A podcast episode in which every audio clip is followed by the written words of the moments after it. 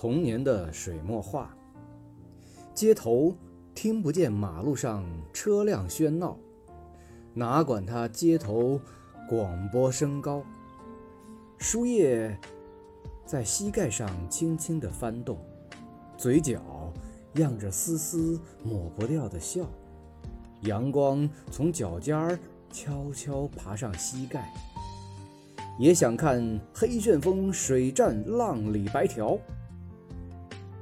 溪边垂柳把溪水当作梳妆的镜子，山溪像绿带一样平静。